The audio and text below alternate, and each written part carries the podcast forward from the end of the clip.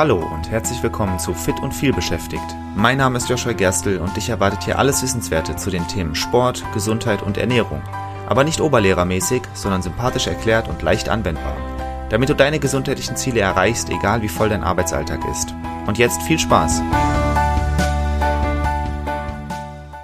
Ich habe vor kurzem einen Artikel über acht Gewohnheiten gelesen, die erfolgreiche Menschen angeblich regelmäßig durchführen. Sowas ist für mich immer sehr interessant. Immerhin sind Gewohnheiten ein wichtiger Teil meines Coachings. Sie vereinfachen vieles und sorgen oft dafür, dass die Veränderungen langfristig funktionieren. Übrigens, wenn du wissen möchtest, was die vier wichtigsten Regeln für langfristig funktionierende Gewohnheiten sind, hör gerne mal in die entsprechende Folge rein, die ich dazu schon aufgenommen habe. Verlinke ich dir in den Show Notes. Heute dachte ich mir, dass ich die acht Gewohnheiten des Artikels durchgehe und dir meine Meinung dazu sage.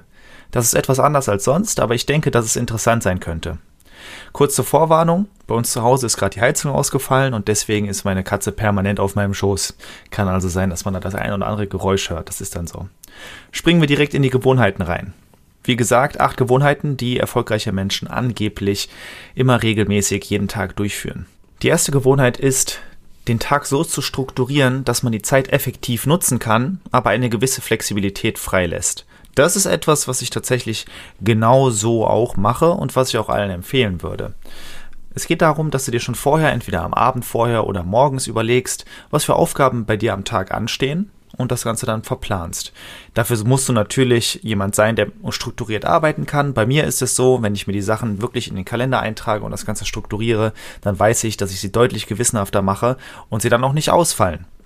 Das Problem ist, wenn wir den ganzen Tag durchstrukturieren, dass wir nicht auf spontane Sachen reagieren können. Vielleicht ist zum Beispiel so wie heute der Fall, dass jemand vorbeikommen sollte für die Heizung und dann aber nicht vorbeigekommen ist. Und jetzt habe ich dafür eine Stunde geblockt und äh, er war dann nicht da. Hätte ich das jetzt fest eingeplant und er würde dann stattdessen später kommen und ich wäre vielleicht gar nicht zu Hause, wäre das ein Problem. Es geht also darum, einfach eine gewisse Flexibilität freizulassen. Das ist auch etwas, was ich meinen Kundinnen und Kundinnen immer empfehle. Es gibt nämlich Leute, die trainieren nicht, wenn sie es nicht im Kalender stehen haben.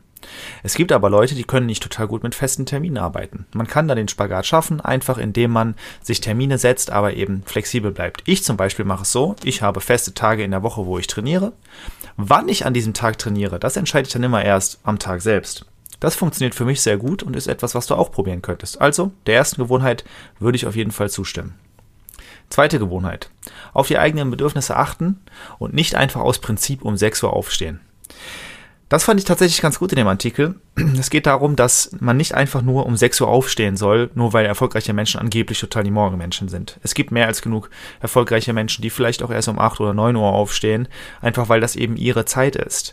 Und äh, auf die eigenen Bedürfnisse zu achten ist total wichtig. Und wenn dein Bedürfnis ist, ein bisschen länger zu schlafen, dann ist das vollkommen in Ordnung ich spreche jetzt einfach mal wieder von mir selbst, auch wenn ich sicherlich nicht der erfolgreichste Mensch ever bin. Aber bei mir ist es zum Beispiel so, egal wie früh ich ins Bett gehe, wenn ich um 5 oder 6 Uhr aufstehen muss, dann fühle ich mich nicht besonders gut. Nach ein paar Stunden geht's und ja, ich habe dann auch viel Zeit vom Tag genutzt schon und habe viel erledigt, das ist immer schön. Aber mein allgemeiner Gemütszustand, der ist nicht so gut, wie wenn ich zum Beispiel um halb acht oder später aufstehe. Ich weiß also, wenn ich es irgendwie vermeiden kann, stehe ich nicht vor halb acht auf, eher ein bisschen später, dann kann ich auch länger wach bleiben. Das ist aber eigentlich, trägt gar nicht so viel dazu bei, wie ich mich morgens fühle.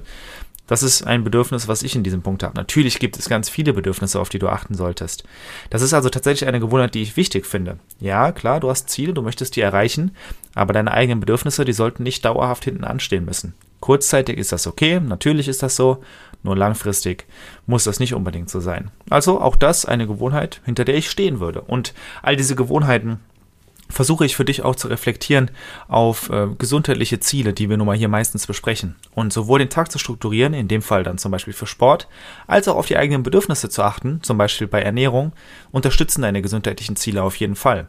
Wenn du abnehmen möchtest, aber deine Bedürfnisse so krass hinten anstellst, dass du überhaupt nichts mehr genießt und auf alles verzichtest, dann wirst du feststellen, dass das nicht langfristig funktioniert.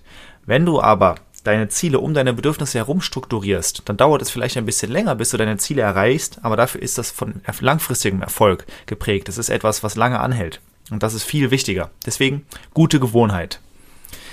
Dritter Punkt.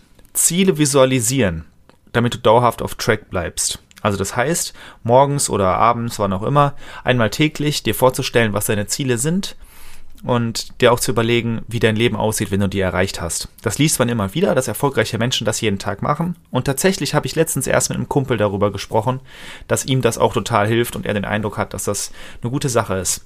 Das ist etwas, was ich so nicht mache, aber was ich durchaus für sinnvoll halte. Es gibt aber andere Möglichkeiten, ähm, deine Ziele immer mal wieder zu visualisieren, damit du auf dem richtigen Weg bleibst. Das kann etwas sein, wie du setzt dich morgens hin und überlegst dir, ich möchte 10 Kilo abnehmen, wie sieht mein Leben aus, wenn ich 10 Kilo abgenommen habe? Das ist eine Möglichkeit. Eine andere Möglichkeit ist zum Beispiel, das ist etwas, was ich den Leuten sehr oft empfehle. Du könntest dir, also sagen wir mal, du hast vor einigen Jahren einen Anzug oder ein Kleid getragen, in dem du dich immer sehr wohl gefühlt hast. Und dann hast du zugenommen und jetzt kannst du das nicht mehr passend tragen. Das dir dann rauszuhängen an den Schrank zum Beispiel, so dass du es jeden Tag siehst, das visualisiert dir auch etwas. Das hält dir visuell vor Augen, dass du abnehmen möchtest, um da wieder reinzupassen. Das ist etwas sehr Gutes was dich auf jeden, was dich auf jeden Fall unterstützen kann. Kann ich dir also auch empfehlen. Vierte Regel. Energievampire vermeiden. Was damit gemeint ist, sind negative Menschen, wo du merkst, wenn du mit denen Zeit verbringst, dann ziehen sie dir eher Energie, als dass sie dir Energie geben tatsächlich etwas, was ich in letzter Zeit nicht bewusst machen musste. Aber ja, klar, wenn ich auf mein Leben zurückblicke, gibt es immer wieder Leute, von denen ich weiß, die haben mich vielleicht eher zurückgehalten, die haben mir eher Energie gezogen. Da ich, konnte ich noch so viel rein investieren, da kam nicht so viel bei raus, wie ich gegeben habe. Und so Leute zu vermeiden, das ist eine gute Sache. Generell gibt es ja diesen, diesen, diesen Satz, dass man die Summe der fünf Menschen ist, mit denen man am meisten Zeit verbringt. Und das ist auf jeden Fall etwas, was ich auch bemerke. Ich merke zum Beispiel, je nachdem, mit wem ich viel Zeit verbringe, dass meine Sprache sich anpasst. Und sicherlich auch Weltansichten und auf wie diszipliniert man ist, worauf es einem ankommt im Leben, all das. Das ist alles auf jeden Fall der Fall. Und wenn du dich jetzt vor allem mit Leuten umgibst, die vielleicht immer unzufrieden sind, die viel jammern, die auch gesundheitliche Ziele haben, aber diese nicht erreichen, weil sie es nicht angehen, dann ist es auf jeden Fall etwas, was dich nicht unterstützt. Wenn du dich aber mit Leuten umgibst, die vielleicht ähnliche Ziele haben wie du und auch aktiv darauf hinarbeiten und vielleicht auch schon Ziele erreicht haben und damit eine Art Vorbildfunktion haben, dann wird dir das helfen. Das wird nämlich dafür sorgen, dass du am Ball bleibst, dass du immer wieder weißt, dass andere es eben auch geschafft haben und du gerätst nicht in diese Negativspirale. Also auch das eine gute Gewohnheit. Dann, fünfte Gewohnheit, dass man Pausen einplanen sollte. Geht Hand in Hand mit Gewohnheit 1, den Tag zu strukturieren. Aber es geht eben nicht nur darum, mal eine Viertelstunde Pause zu haben, sondern vielleicht auch wirklich mir mal Urlaub zu nehmen, auch mal ein paar Tage komplett abzuschalten. Das ist etwas, was ich total unterschätzt finde. Gerade bei Leuten, die sehr viel beschäftigt sind, Leute, die vielleicht in hohen Führungspositionen sind. Was ich immer mal wieder erlebe, ist, dass diese Leute tatsächlich auch regelmäßig Urlaub haben. Aber das ist dann nicht wirklich richtiger Urlaub, weil dann wird trotzdem gearbeitet im Urlaub. Man ist trotzdem erreichbar, man schaltet nicht so richtig ab. Man kümmert sich um so viel anderes in dieser Zeit, dass man sich nicht wirklich erholt. Oder man hat den ganzen Tag komplett durchgeplant mit Meetings und hat eigentlich eine eingeplante Mittagspause, aber so richtig respektiert wird die nicht und dann buchen sich Leute dann doch in der Zeit irgendwie Meetings und am Ende des Tages hatte man überhaupt keine Pause und ist total ausgelaugt und hat keine Zeit mehr, Sport zu machen oder sich gesund zu ernähren oder was auch immer. Das heißt, Pausen einzuplanen, sowohl am Tag, auf den Tag betrachtet, als auch auf den Monat betrachtet, sage ich jetzt mal, oder aufs Jahr betrachtet, das ist sehr, sehr wichtig. Und das ist etwas, wovon du auf jeden Fall in gesundheitlicher Hinsicht profitierst. Erstens, weil dein Stresslevel nicht dauerhaft so hoch ist sehr, sehr wichtig. Und das andere ist, dass du einfach nur dann die Zeit findest, überhaupt auf deine gesundheitlichen Ziele hinzuarbeiten. Also sehr gute Sache. Sechste Gewohnheit, Achtsamkeit. Hier geht es ganz speziell darum zu meditieren. Ich habe mal eine Zeit lang meditiert und das tat mir auch gut. Zugegebenermaßen mache ich es gerade nicht mehr. Ich weiß aber, dass es gut tut. Und gerade wenn du dazu neigst, viel Stress zu haben, viel psychischen Stress zu haben, viel immer mal wieder die Arbeit auch mit nach Hause zu nehmen, sage ich mal, wenn du nicht richtig abschalten kannst. Vielleicht, wenn du nicht nur Arbeitsstress hast, sondern auch andere Probleme, die dich viel beschäftigen, dann ist Meditation etwas, was sehr, sehr hilfsam, äh, was sehr hilfreich sein kann, was ich auf jeden Fall empfehlen würde. Da bin ich aber zugegebenermaßen nicht der größte Experte. Was ich dir sagen kann, ist, es kann helfen, also sicherlich eine gute Gewohnheit. Nummer 7. Überall Inspiration finden. Das ist etwas, was sehr interessant ist, weil es betrifft wohl nicht jeden. Also mein Vater zum Beispiel, der ist Autor und der sagt, dass er seine Inspiration oft auf seine Reisen findet. Der arbeitet sehr viel und wenn er nicht arbeitet, dann ist er meistens in Urlaub. Und auf diesen Reisen findet er wohl immer wieder Inspiration. Er gehört also zu den Personen, die genau das tun, eben überall Inspiration zu finden. In meinem Beruf ist das nicht so richtig relevant. Ich helfe Leuten dabei, fitter zu werden, gesünder zu werden. Da brauche ich nicht so viel kreatives Schaffungsvermögen.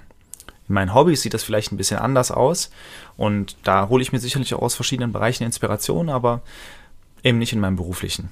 Das kann bei dir aber anders sein. Je nachdem, was dein Job ist, braucht es vielleicht kreative oder innovative Lösungsansätze.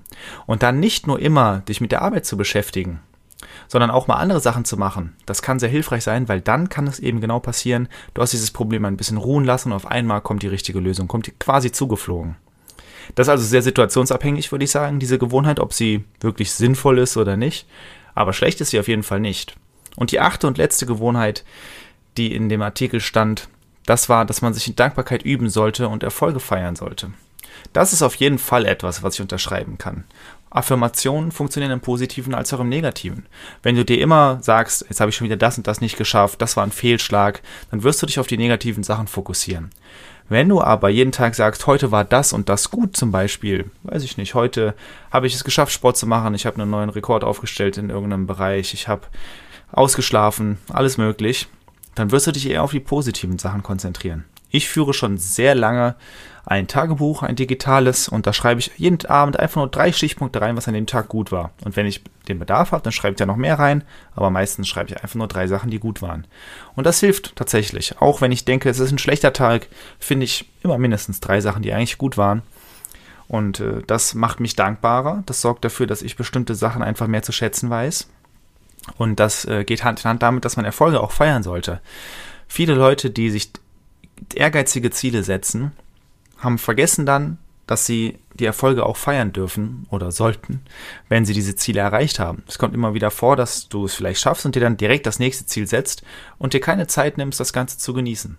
Du darfst dir aber die Zeit nehmen, das zu genießen. Das waren also acht Gewohnheiten, die erfolgreiche Menschen angeblich jeden Tag machen. Und mein Fazit ist, ich finde tatsächlich den Großteil dieser Gewohnheiten sehr, sehr sinnvoll. Den Tag zu strukturieren, Pausen einplanen, flexibel bleiben, auf die eigenen Bedürfnisse achten, Ziele visualisieren, alles gute Sachen. Natürlich solltest du Leute vermeiden, die dir Energie ziehen. Du solltest achtsam sein, dankbar sein und überall Inspiration finden, ist auch gut. Wie viele du dieser Gewohnheiten tatsächlich umsetzt, das ist natürlich deine Sache. Und alle auf einmal zu etablieren, das wird wohl nicht klappen. Vielleicht pickst du dir einfach eine von diesen acht Gewohnheiten raus und beginnst damit. Dann wirst du feststellen, dass sich positive Effekte in deinem Leben einstellen und das ist immer sehr schön. Und das Tolle an Gewohnheiten ist ja, so aufwendig ist es nicht. Sobald sie einmal etabliert sind, dann sind sie auch da und bleiben auch da. Übrigens, wenn du einmal deine bisherigen Gewohnheiten analysiert haben möchtest, dann können wir das sehr gerne gemeinsam machen.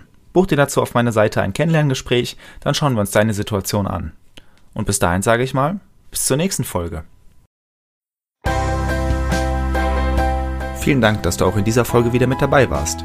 Ich hoffe, du konntest etwas für dich mitnehmen und hattest sogar Spaß dabei. Weitere Infos zum Podcast und mir findest du auf meiner Webseite joshua-gerstel.de. Und wenn du noch tiefer in das Thema einsteigen und mit mir gemeinsam deinen ganz individuellen Weg ausarbeiten möchtest, dann lass uns doch einfach mal dazu quatschen. Und zwar im Rahmen eines persönlichen Kennenlerntermins. Den Link dazu findest du direkt auf meiner Webseite und zusätzlich in den Shownotes zu dieser Episode. Ich freue mich auf dich und bis zur nächsten Folge. Dein Joshua.